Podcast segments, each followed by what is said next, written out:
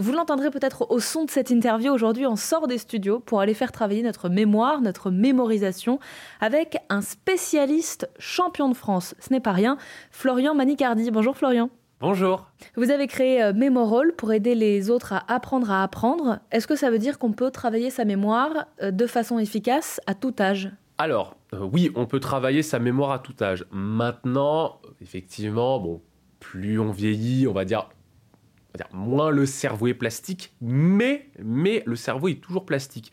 Ça veut dire qu'il s'adapte. C'est pas en fait vraiment une question d'âge, c'est une question en fait de personnalité. C'est-à-dire les personnes qui sont très ouvertes, qui ont envie de découvrir de nouvelles choses. Eh bien en fait, elles vont peut-être rapidement s'adapter aux techniques.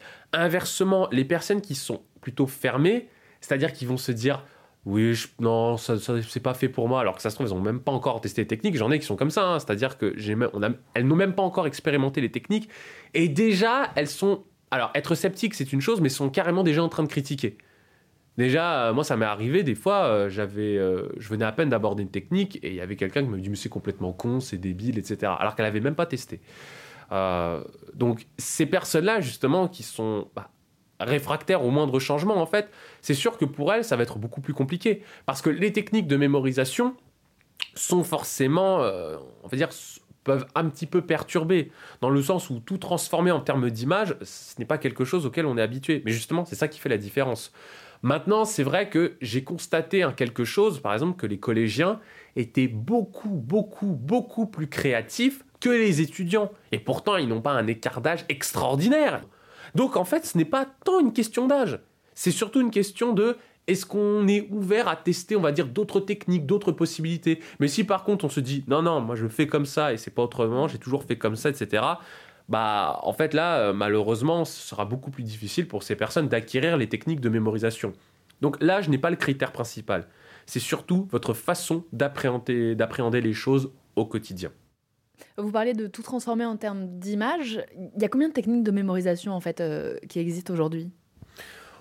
Alors il n'y a pas, on va dire, un nombre très précis parce que je pense que chaque mnémoniste, on va dire, a ses propres techniques. Moi aussi, j'ai créé mes propres techniques de mémorisation. Mais par exemple, une technique euh, très utilisée, c'est le palais de mémoire. Le palais de mémoire, donc on retrouve un peu dans la série Sherlock et Mentaliste, euh, en fait, on va prendre une pièce qu'on connaît et on va déposer des images dans cette pièce. C'est-à-dire, par exemple, bêtement, on veut retenir une liste de courses. Je donne l'exemple le plus classique.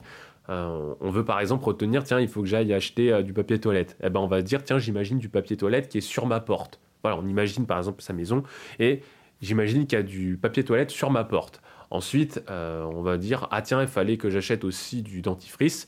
Eh bien, je vais imaginer par exemple qu'il y a plein de dentifrice sur le mur. Voilà, puis on continue.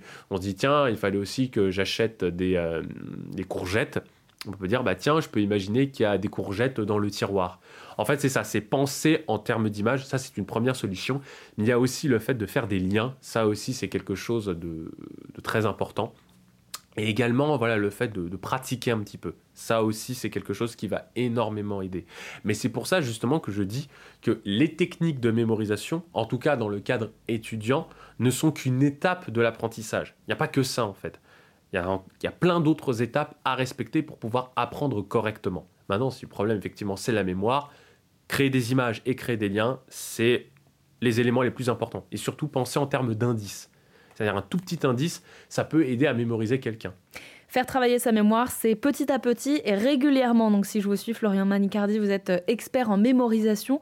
Vous avez donc notamment beaucoup travaillé la vôtre et vous proposez de l'aide pour euh, aider les autres à apprendre à apprendre.